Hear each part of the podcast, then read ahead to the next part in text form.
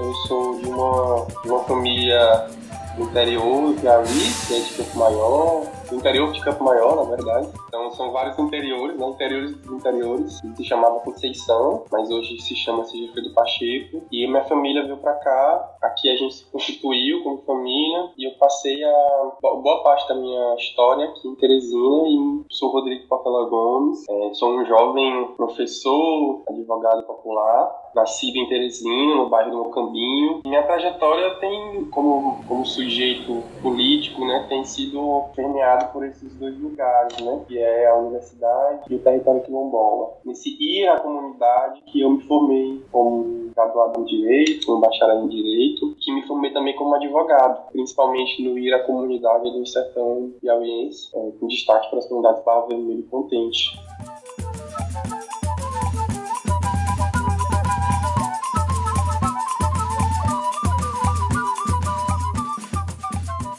O quarto episódio do Opará está no ar e a gente subiu um pouquinho até alcançar o sertão quilombola piauiense. Neste primeiro bloco, a gente vai conversar com o convidado Rodrigo Portela Gomes para entender o que significa o aquilombar-se e principalmente o que significa aquilombar o direito. E o Rodrigo conta isso muito a partir das suas experiências individuais e coletivas na defesa dos direitos territoriais das comunidades quilombolas de Contente e Barro Vermelho no Piauí.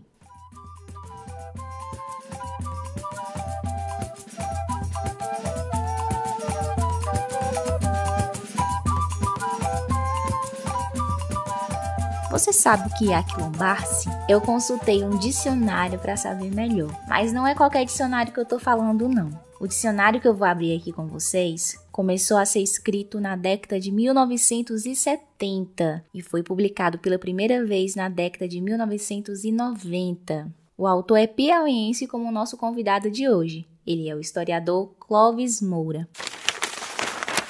Aquilombar, reunir-se em quilombos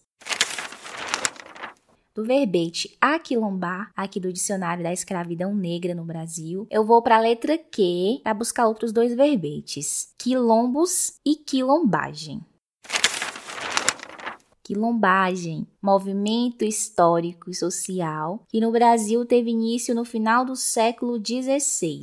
Idêntico à marronagem nas áreas do Caribe, caracterizou-se pela formação contínua de grupos de negros rebeldes e fugitivos que constituíam comunidades próprias, os quilombos.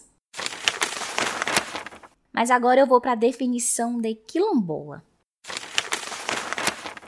Quilombola, também chamado de calhambola, era o habitante dos quilombos.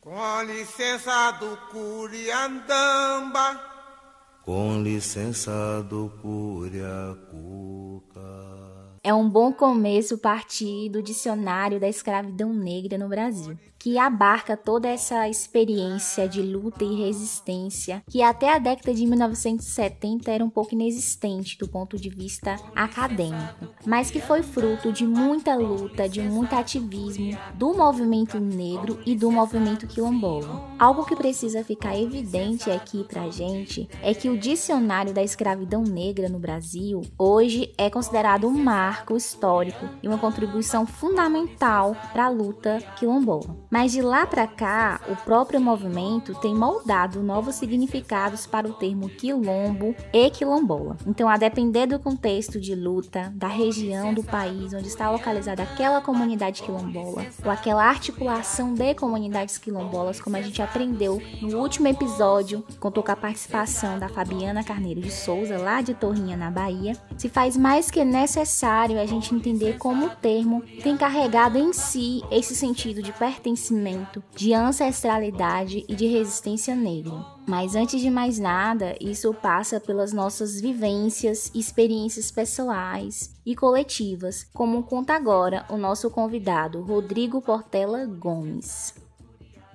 Passei a morar em Brasília em 2016, quando eu fui para Brasília fazer, realizar meu mestrado. Era o projeto sonho desde a graduação, mesmo numa instituição que não valorizava, que não tinha estrutura de pesquisa, né? Porque eu estudei é, numa instituição privada pela bolsa do ProUni. A gente sabe muito bem como a pesquisa já é precarizada na universidade pública, campo do direito, no direito e nas universidades privadas, essa estrutura da pesquisa sempre foi muito colocada em terceiro, quinto plano, né? Sempre foi o ensino e o ensino dogmático. Foram esses movimentos de sair do meu lugar que me fizeram vivenciar outras experiências, né? Eu acho que talvez a principal que me levou para Brasília, acho que foi conhecer a professora Maria Sueli Rodrigues de Souza, que me acolheu no seu grupo de pesquisa, me recebeu, né? e eu lembro muito bem o dia que eu me encantei assim, com ela, e foi num dos, dos encontros é, do CISO, que acontecia na Universidade Federal do Piauí, e eu me inscrevi. Fiquei curioso, vou lá ver o que está acontecendo no meu segundo semestre de Direito. Eu lembro que eu fui a pé da minha faculdade para a Universidade Federal, não é muito longe, mas eu lembro disso, né? Eu falei, nossa, como é que é esse negócio de evento internacional? Tema das comunidades quilombolas já estava ali apresentado para mim no segundo semestre. Foi esse, esse dia que foi um estalo para mim, né? Para eu me juntar, para eu contribuir, para me somar com, com essa litigância, digamos, acadêmica, no primeiro contato. Acho que pouco do que eu sou como profissional, acho que surge daí. na verdade, eu, eu, eu fui aderindo a esse movimento de pessoas e grupos. Eu acho que esse movimento de pessoas e grupos tem alguns personagens importantes. Do ponto de vista individual, além da professora Sueli, no departamento de ciência jurídica, também tinha trajetórias que ela compartilhou com nós. Uma delas é a do Bispo, é, Antônio Bispo de Santos, o fato de, de, ser uma referência do movimento quilombola no Piauí nacional, e essa relação dos dois né, sempre foi muito permeada nas nossas atividades de pesquisa e de extensão, assumindo essa agenda da extensão e da pesquisa a partir desse diálogo com a, com a CEPOC, né, que é a Coordenação Estadual é, das Comunidades Quilombolas Piauí. E, além do Bispo, eu, eu compreendo também que é a Rosalina. Até aqui a gente observou como a trajetória individual do Rodrigo Portela, enquanto um jovem que entrou no ensino superior via ProUni, não limitou a ficar atrás dos muros acadêmicos como o andar de uma instituição particular. A instituição pública que ele descreveu, na verdade, foram pequenos passos que o fizeram encontrar a luta quilombola. Muitas coisas poderiam ter acontecido depois daquela manhã de 2012. Então, ao longo da graduação, a gente acaba frequentando tantos eventos acadêmicos e estudantis, e aqui é importante a gente falar da agência, da iniciativa das estudantes que estiveram dentro dos coletivos, dos grupos de pesquisa, de extensão, das ocupações, provocando a universidade a se repensar como espaço mais plural e ativo. Isso tem a ver com os resultados concretos da política de ações afirmativas. E ao longo dessa fala, o Rodrigo Portela, ele citou dois nomes importantíssimos do movimento quilombola do Piauí e nacionalmente, que são Antônio Bispo, o Nego Bispo, nós já falamos dele no episódio 2, então se você não ouviu, volta dois episódios para conhecer melhor a história e a luta do quilombo pesqueiro Conceição de Salinas. E na sua fala, o Rodrigo mencionou outro nome fundamental, que é a Maria Rosalina dos Santos, mulher quilombola da comunidade de Tapuio, no município de Queimada Nova, que fica na região central do estado do Piauí. Eu resolvi compartilhar aqui com vocês a definição de comunidade comunidade quilombola pela própria Maria Rosalina dos Santos. A comunidade quilombola é uma comunidade habitada é, de população negra, né? Mas não só o fato de ser de população negra, tem toda uma história, né, dos antecedentes. E a nossa comunidade, ela tem mais de 300 anos. Ela foi iniciada por um casal de negros que foram negros de senhores. Foi eles que originaram aqui, então toda essa, essa família toda que está aqui, todos são descendentes de Dionísio e Brisa, que foram os fundadores dessa comunidade. A comunidade quilombola, além desse vínculo de parentesco, além da sua história, que vem desde a ancestralidade dos antepassados, ela tem todo um modo de vida, tem toda a, a, a sua forma de organizar. Então, baseado em todo esse histórico que a a comunidade ela se institui e que ela vai passando todos os ensinamentos, o modo de vida, vai passando de geração em geração. Todos nós aqui, o que vivemos nessa comunidade, vem desde os nossos antepassados. É por isso que chama de comunidade tradicional, de comunidade quilombola. Quilombo significa esse símbolo de resistência. É um povo que resiste para existir em meio a todas as dificuldades todos os desafios. Por mais que seja um momento difícil na vida, dentro da comunidade quilombola, mas a alegria, a partilha, a vivência está sempre é, em harmonia. Então é isso, a comunidade, em poucas palavras, em resumo, a gente traz esse retrato. Aqui é a comunidade quilombola do Tapu. No município de Queimada Nova são seis comunidades, mas no Piauí, ao todo, nós somos mais de 200 comunidades. Os olhos tristes da fita rodando no gravador. Uma moça cozendo roupa com a linha do Equador. E a voz da santa dizendo: O que é que eu tô fazendo? Cá em cima desse andor. Uma experiência que teve muito curso na pesquisa, a forma como a gente desenvolvia a pesquisa com a professora Sueli sempre foi uma pesquisa de extensão. Sempre foi também uma pesquisa que entendia que esse conhecimento não era construído por nós, né? mas era um processo de, de, diálogo com os sujeitos da, que demandavam a gente, que era uma quilombola, que era uma comunidade quilombola. Que esse conhecimento estava ali naquela experiência. É, e, e, se nosso, nossa posição era de, de, de codificar isso para o direito, de codificar isso para a academia, era porque a demanda da, do movimento quilombola no Piauí tinha isso, né? usar a universidade como denúncia, usar o direito como denúncia, preocupadas em visibilizar é, conflitos que muitas vezes, pela condição do Piauí, não ocupavam as, as, agendas ou até os noticiários de informações relevantes sobre a violação de direitos. Se a gente observa um pouco do que foram esses, empreendimentos, eles basicamente colocam em questão o quanto o Estado brasileiro, principal protagonista da, da inviabilização da vida quilombola. E o fato de recorrer a esse discurso da academia, a esse discurso do direito, ainda, era uma, ainda é uma crença que as comunidades têm na, nesse projeto que a gente estabeleceu a partir de 88. Da garantia do modo de ver, de ser, de pensar no quilombo, é, é parte desse, dessa sociedade que a gente conseguiu construir a partir de 88. Então essa crença era muito importante para nós também, né? Porque era o sentido de jurista, né, que a gente tinha, né? Que era defender esse defender e lutar por esse projeto, né? E a dimensão de que ele não estava, que ele nunca foi um, um, fim, né? Mas que ele sempre foi um, um mecanismo, né? Então essa ideia da denúncia era de contrapor, né? Como que como que a gente em pleno assunção dos valores de igualdade, de liberdade, de democracia, de cidadania, ainda vivenciava uma, uma hierarquização tinta pinta o asfalto, enfeita a alma, motorista é cor na cor da cidade,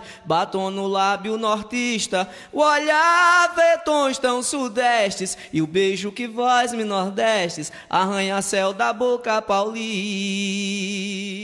A perspectiva de um advogado popular contando como acontece assessoria jurídica popular junto aos territórios quilombolas é interessante para a gente entender que na luta diversas pessoas vão incorporando a agenda de pesquisa, advogados populares e advogadas populares que atuam dentro das assessorias jurídicas populares e tudo isso pensando na defesa dos direitos territoriais quilombolas. E tantas comunidades como eu e você possivelmente não estamos acostumadas a lidar no dia a dia com a linguagem linguagem do juridiquês. Então, outra coisa que devemos dizer é que as comunidades também aquilombam os olhares e as práticas desses profissionais, como Rodrigo Portela. As pessoas da comunidade como as lideranças, os mestres e as mestras do saber, os mais velhos, a juventude, as mulheres, vão trazendo para perto da luta, para construir esse discurso em sua defesa e, a princípio, com a esperança de que haja um objetivo em comum a entrelaçar os de dentro e os de fora. Quando surge um conflito envolvendo uma comunidade quilombola que pode estar sendo atravessada por interesses particulares de fazendeiros, mineradoras, agentes do agronegócio, grileiros ou até mesmo Estado, para onde nós devemos recorrer? Para quem? Como? É, no Piauí, principalmente a partir dos anos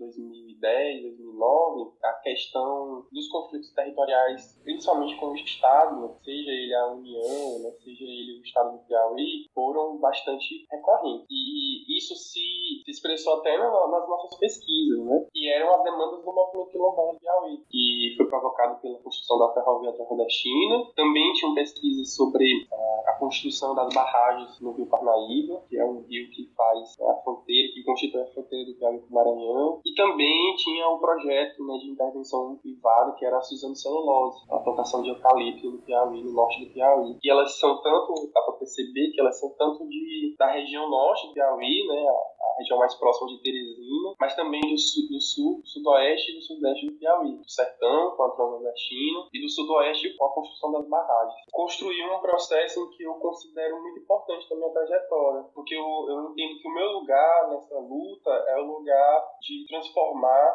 ou de produzir esse discurso que a gente constrói na experiência, na vivência, em um discurso político na academia e um discurso político no direito. E eu me coloco como mediador desse lugar porque eu tive a oportunidade, por conta das políticas de ampliação do acesso à universidade, que eu me sinto também nessa posição de retribuir a oportunidade que eu tive. Sempre tive essa dimensão de contribuir, mesmo não tendo a experiência da universidade pública na minha formação, eu não me eu não fugi do seu, seu itinerário, né? Que é que é publicizar o meu conhecimento, que é tornar meu conhecimento um instrumento. E eu acho que essa experiência só foi possível por, por essa dinâmica que é própria da assessoria jurídica popular. E eu fiquei me perguntando, onde eu estava há 10 anos quando essas mudanças drásticas foram acontecendo no Brasil? E aí eu me lembrei que eu estava concluindo o ensino médio, entrando no ano seguinte na universidade. Muito jovem, muito animada com essa promessa desse Brasil grande, desse Brasil que agora me cabia. E na TV, nas conversas, principalmente no Nordeste, a gente acreditava que as obras que estavam a todo vapor iam ser boas pra gente. Aqui na Bahia tinha um impulso gigantesco no agronegócio, que vendia a ideia, por exemplo, que a minha região, o oeste da Bahia, respondia pela maior produtividade de grãos do norte e nordeste e que isso era motivo para se orgulhar. Diziam também que a construção da ferrovia de integração oeste-leste, a FIOL, ia ser boa para resolver o nosso isolamento histórico, que era isso que atrapalhava o desenvolvimento da região. E tudo isso muito bem pensado, muito bem vendido pela propaganda. O PAC na nova Transnordestina. A Ferrovia Nova Transnordestina terá 1.728 quilômetros de extensão, ligando os portos de Pecém, no Ceará, e Suape, em Pernambuco, ao Cerrado do Piauí. As obras também incluem a remodelação de 550 quilômetros de ferrovia entre Pernambuco e Alagoas. As obras estão em ritmo acelerado, com 80% do trecho entre Pernambuco e Alagoas reconstruído, 93% da infraestrutura entre Salgueiro, em Pernambuco, e Missão Velha, no Ceará, executada. E 15% da infraestrutura entre Trindade e Salgueiro concluída. Em agosto, foram iniciados os trechos de Eliseu Martins a Itaueira, no Piauí. E em outubro serão iniciadas as obras entre Salgueiro e Suape, em Pernambuco. O governo federal está investindo 5,4 bilhões de reais na ferrovia. A obra já emprega 2.500 trabalhadores e um tramo será concluído em 2010 e outro em 2011. Nessa propaganda que acabamos de escutar do governo federal, transmitida há exatamente 11 anos, em nenhum momento se escuta falar sobre os territórios tradicionalmente ocupados que foram desrespeitados em decorrência da construção da nova Transnordestina. No livro Constitucionalismo e Quilombos, Famílias Negras no Enfrentamento ao Racismo de Estado, escrito pelo nosso convidado de hoje, a gente fica por dentro que só no Piauí foram 54 comunidades afetadas, sendo 14 quilombolas. Em Pernambuco, 31 comunidades e duas no Ceará.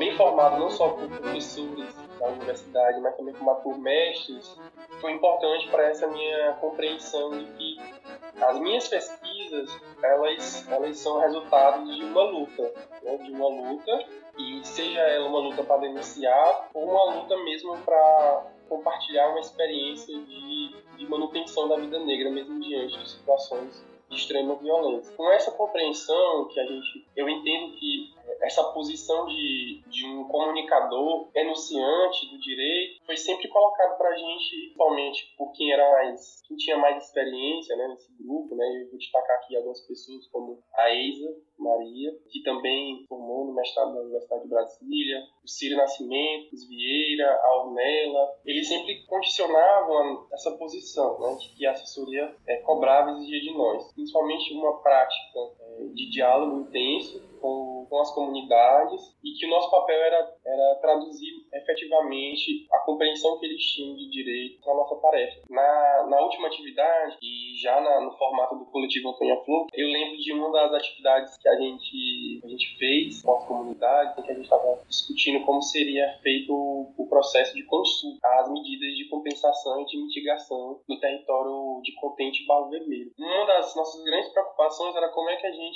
é, fazia essa intermediação com um empreendimento que produziu tanto, tantas violações no território. E eram violações de diversas dimensões, violações é, no meio ambiental, é, que impedia, por exemplo, a vida naquele lugar, de destruição do relevo, que altera toda a forma como não só a fauna, mas a flora estava constituída, que destruíam as possibilidades de materializar a vida, como a produção do mel, que inviabilizava a criação dos animais, tinha uma forma né, de criar os animais, né, criar os animais soltos, que inviabilizava até a moradia, e muitas das casas foram diretamente afetadas pelas, pelas explosões. E aí, nessas, nessas diversas dimensões da violação, inclusive das ameaças, da violência psicológica, da inferiorização, a gente ficava sempre com esse receio, né? Como que a gente traduz as demandas da comunidade nas nossas petições? Como é que a gente traduz as demandas da comunidade no, nosso, no resultado dos nossos, das nossas pesquisas, dos relatórios? E como é que a gente também fazia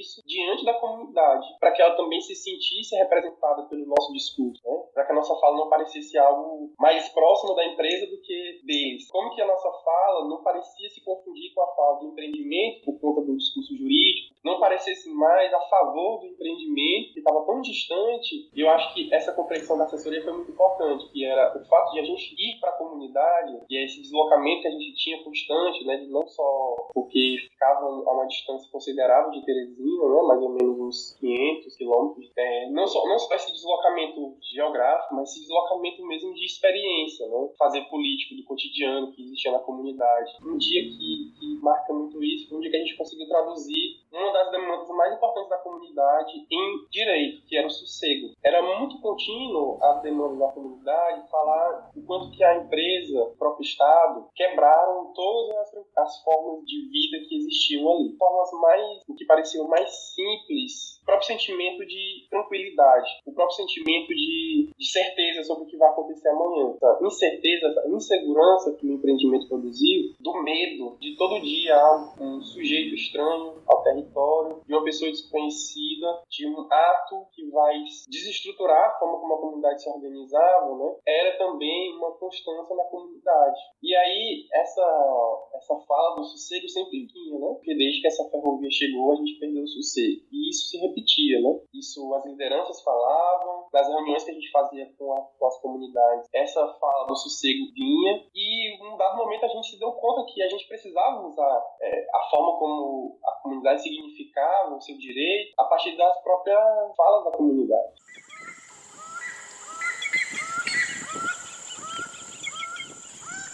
Agora imagine esse cenário. Várias famílias negras estão em um território há pelo menos 100, 200, 300 anos. Umas com documento da terra em mãos, outras famílias negras só com a certeza que pertencem, têm a sua ancestralidade fincada naquele chão, cultivando a sua roça, varrendo o terreiro, tangendo as galinhas, descendo no açude, no riacho e de repente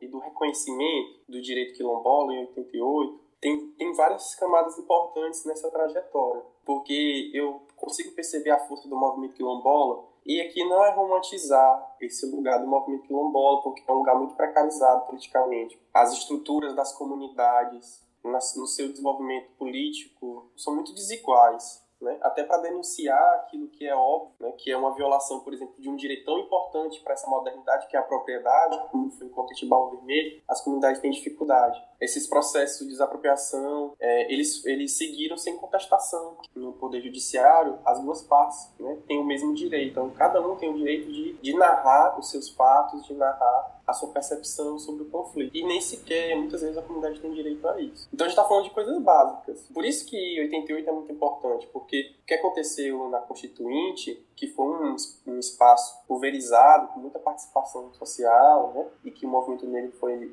foi um desses uma dessas experiências importantes para a Constituição de 88, eu consigo ainda ter alguma esperança sobre o que significou 88 por conta da, da presença do quilombo no texto de 88. E por que, que eu falo isso? Porque, embora não existisse institucionalmente essa ideia de movimento nacional quilombola, existiam as lutas por território, existiam os conflitos, que existia, por exemplo, Oriximiná, que existiam em Freixal, que existiam em Rio das Rãs, que eram comunidades campeão da independência, que eram comunidades que em diversas regiões do país estavam tendo conflito. E esses conflitos locais conseguiram produzir voz no âmbito nacional e conseguiram garantir, de alguma forma, essa ideia do território e de que a relação com a terra não é só uma relação individual, privada, mercantilista, é, mas que a relação com a terra ela foi produzida no Brasil a partir da experiência coletiva, tanto pela experiência indígena dos povos indígenas quanto das comunidades quilombolas, como também a ideia de que esse território não é só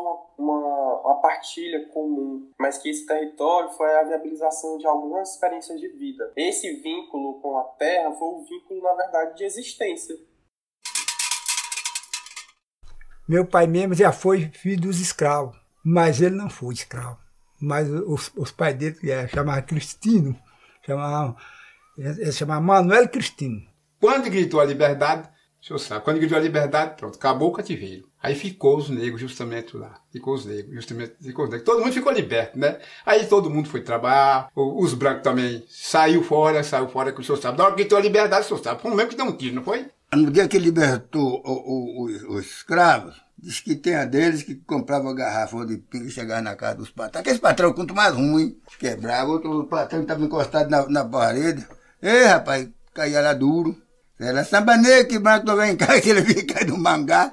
Tudo eles falavam esse, esse problema. Assim eu, eu vi falando, né? Quando cabritou a liberdade, tinha um Docleciano Teixeira que morava em Caeté. O Docleciano morava em Caeté. Agora, ele trouxe um grupo de gado, pois é, ele trouxe 50 cabeças de gado e sortou aqui, botou aqui. Aí ficou esse cara aqui, mas pronto, todo mundo voltou, todo mundo foi trabalhar, uns veio, uns veio para o Enxu, os negros espalhou, uns veio para perto de casa, outros veio, ficou lá no Mucambo, outros veio aqui para o Retiro, e outros veio pro, ali para o Capão do Sede, pronto, todo mundo se viveu. Aí começou a botar esse gado aqui, ficou exprimindo, olhando desse gado. Levava um ano, dois anos sem vir aqui, o Docleciano Teixeira, né? Só vinha aqui lá de dois em dois anos. É, é, aqui, olha esse gado dele. Mas a terra não era dele, não. A terra, é, isso aqui era, era comum. Uma certa época esse fazendeiro pegou essa, essa terra, passou para o outro, porque nessa época era da família Teixeira. Eles passaram por Carlos Bonfim, e aí foi onde ele começou a destruir as matas, destruir, destruir todo mundo, fazer planta, eles, eles faziam por implicância, eles só queriam fazer as plantas. Era onde o pessoal trabalhava, aonde tinha as moradias, deram desmatar e jogou veneno jogava veneno aí a qualquer hora, jogava semente de capim até de avião, plantava até em cima das casas das pessoas. Mas no, nos anos 90, 90 e pouco, foi o aonde o Alcide Modesto chegou, já tinha um trabalho do Padre Souza, da igreja, e chegando dizendo, quem sabe isso aqui não ser um quilombo, né? E tinha também o trabalho do Movimento Negro Unificado, que sempre estava ao lado da gente. O que a gente sabe mesmo é que foi para evitar um conflito maior, que já estava muito fazendo 15 anos de luta, de, de resistência, e aí acabando, houve esse acordo e foi desapropriar essa terra, né? As vozes que acabamos de ouvir são de seu Tiburtino Nunes, 84 anos, Chico de Helena, 74 anos, Vitorino, 76 anos, de Cariacá, Simplício Arcanjo, 43 anos, de Brasileira. Essas falas estão no documentário Quilombos da Bahia, de 2004, de Antônio Olavo. Ou seja, já se passaram 17 anos desde o lançamento desse documentário, que é histórico. O mais velho do grupo, se vivo, deveria ter hoje 101 anos, e o mais novo, 60 anos. A riqueza das falas é de um tamanho memorável, porque é a ressignificação dos processos que as comunidades viveram, e nada mais valioso do que ouvir a narrativa de quem esteve à frente da luta e como ocorreu o processo de resistência.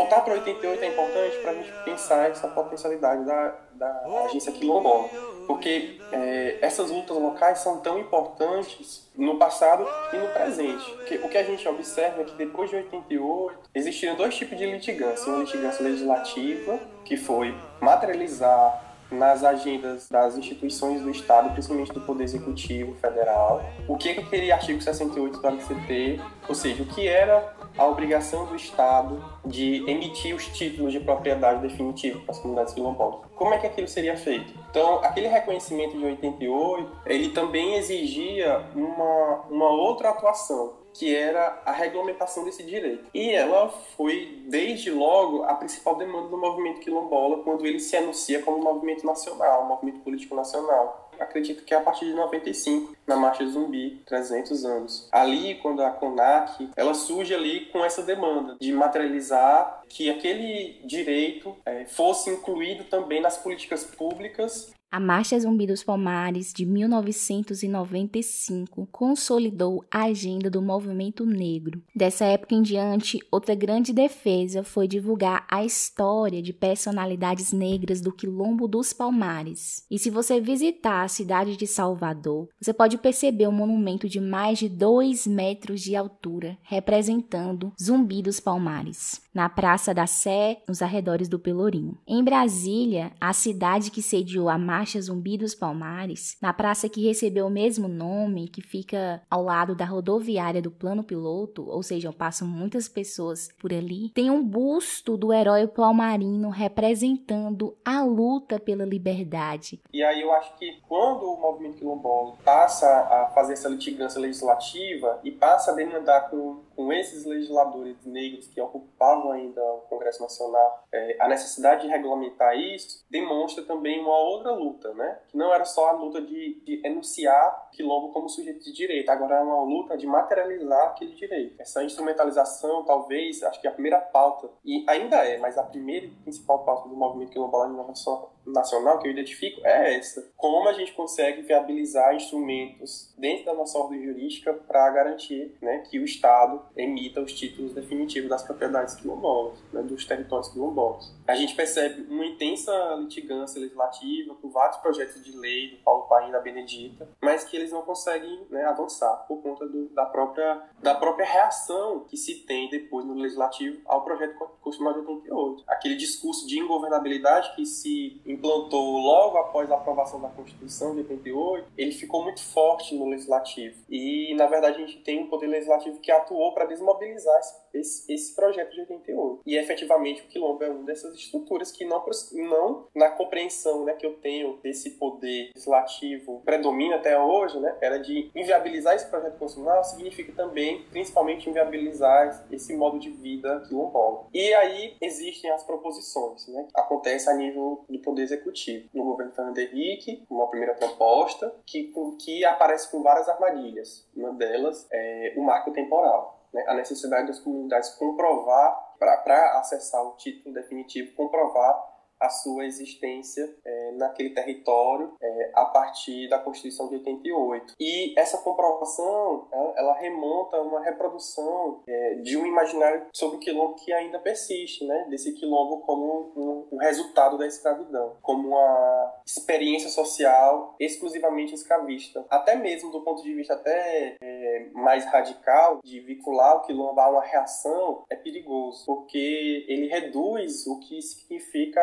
a experiência do território quilombola é uma resposta à violência da escravidão, à violência racial. Esse marco temporal é a ressignificação desse discurso no direito. Exigir que as comunidades comprovem que elas têm essa descendência direta de sujeitos que foram violados violentados e submetidos à violência escravista é, primeiro, né, exigir uma prova impossível, se tratando da experiência da escravidão no Brasil, em que, por exemplo, a forma de acesso à terra da maioria das comunidades quilombolas não foi pela propriedade, foi pela posse, ou quando acessaram a propriedade, elas tiveram que enfrentar uh, as estratégias do questionamento de sua titularidade por conta dos grileiros, ou quando elas não, se, não tinham sequer a comprovação de que ocupam aquele território né, como experiência coletiva, né, elas terem que constituir né, meios, meios de, de realização daquele território no presente. Essas armadilhas do decreto que aconteceu no fim do governo do Fernando Henrique né, não foram repetidas no decreto regulamentar, no decreto que regulamenta o artigo 68 no governo Lula, né, que é o decreto 4887. Mas ela também reproduzia algumas armadilhas, como, por exemplo, exigir que as comunidades tenham que ter dois instrumentos para acessar o território. O primeiro seria a certificação da Fundação Cultural Palmares, ou seja, que o Estado reconheça que a autoidentificação tem validade. O Estado verificar é, um direito que internacionalmente é tido como é, realizável, né? O ato de se reconhecer como quilombola em si, em suma, ele já concretiza, materializa o direito. Mas se a gente pensar na identidade quilombola, não, é, a necessidade de validação daquela identidade para uma documentação que tem um, rigor técnico e um rigor formal, porque existe um, exige um estudo prévio e exige um peticionamento, e a gente sabe que há uma estrutura administrativa burocrática, você está inviabilizando o primeiro passo da condição de sujeito de direito, que é a própria identidade de acessar direitos, a própria, a própria condição de ser não só submetido à ordem jurídica, mas de poder utilizar a ordem jurídica a seu favor. E aí, o outro instrumento burocrático é o processo de titulação, em que a comunidade, pelos dados que a gente tem atualmente, uma parcela quase insignificante das comunidades brasileiras tem acesso ao título definitivo. Então a gente passa por uma litigância que foi reconhecer a condição de sujeito político, essa depois litigância no legislativo para regulamentar um direito que já existia e por fim a gente está diante de uma litigância judicial que é produzir uma discursividade diante das instituições que não reitere a violação dos direitos por dois modos seja por esses conflitos que eu falei na, no, no, momento anterior, né, que eles inviabilizam o uso do território, inviabilizam a vida no território, ou seja pela, pela omissão.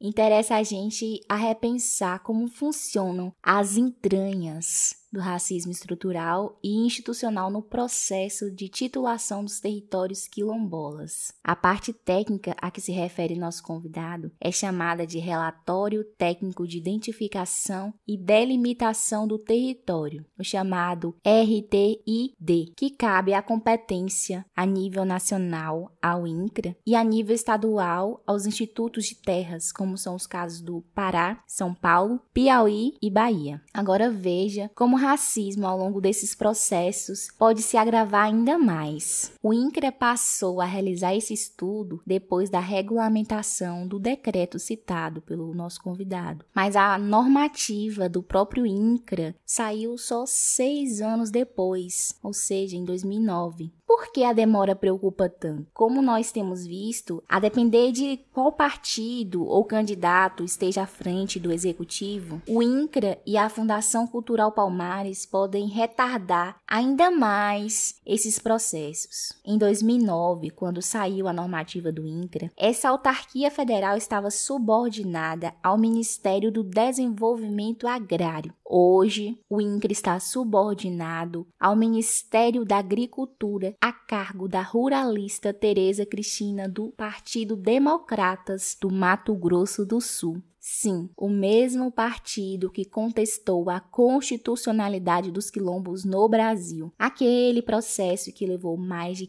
15 anos até sair o resultado em 2018 e ter sido favorável aos quilombos a gente entende que também é importante fazer esse movimento de diálogo com a graduação. Então, a experiência do ensino e a, é, essa experiência coletiva de pesquisa com os estudantes da graduação, a gente conseguiu criar produtos, né, dissertações, teses, livros, publicações que hoje é, são muito importantes para essa trajetória de juristas que estão se formando. E eu acho que o ponto alto, no meu entender, um sujeito que foi criado na extensão foi a gente ter se desafiado a produzir o ressoar esse discurso acadêmico também como extensão, né, que é o Centro de Documentação Quilombola e Fonseca que é um projeto que surge dentro de um grupo de pesquisa, né, que foi o Constitucionalismo Quilombo, que foi uma demanda principalmente colocada por duas pessoas, né, que foi o Leandro Bulhões e da Givânia Silva. Não só, né, são pessoas muito importantes nas lutas antirracistas da Universidade de Brasília, e a Givânia não tem como a gente não dimensionar a sua importância também a nível nacional, porque ela esteve presente nesses eventos que eu narrei. Então, quando o Givânia e, e Bulhões provocaram, né, e o que, que vocês vão produzir de comunicação com, as comunidades dessas pesquisas? Como é que vocês podem tornar esse conteúdo um conteúdo que possa ser mobilizado pelo movimento? Compreendendo que tinha, que tinha levantado uma, um fundo documental importante, né? Que uma das demandas que a comunidade quilombolas é, dimensionavam muito, né? Do enfrentamento ao racismo nas instituições era o problema da memória. Elas eram tão importantes para enraizar os seus direitos e que é uma luta que informa muito o que é a liberdade, informa muito sobre o que é a igualdade na nossa, informa muito sobre que cidadania ou a esfera pública pode ser o território quilombola. Então, se essa história não, não estava presente no discurso sobre isso, também era um limitador muito forte para a defesa e manutenção dos instrumentos que garantiam o território quilombola. Então, era uma, uma frente de atuação importante seria é, contribuir com que essa memória, não só recente da luta pela constitucionalização do direito quilombola, mas essa luta do presente fosse inscrita e ela não tivesse um ciclo de reprodução do apagamento. Mais à frente, uma nova geração de quilombolas tenha que reafirmar uma luta que os seus ancestrais constituíram, né?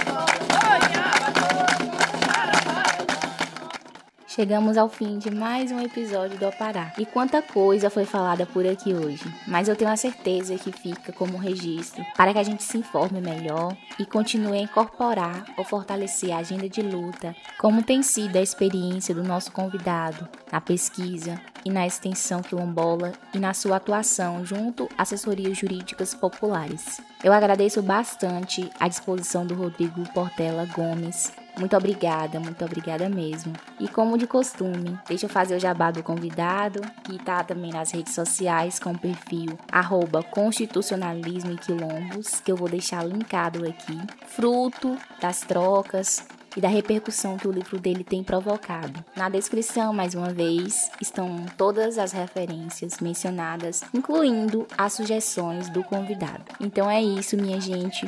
Um beijo grande e com certeza a gente vai voltar.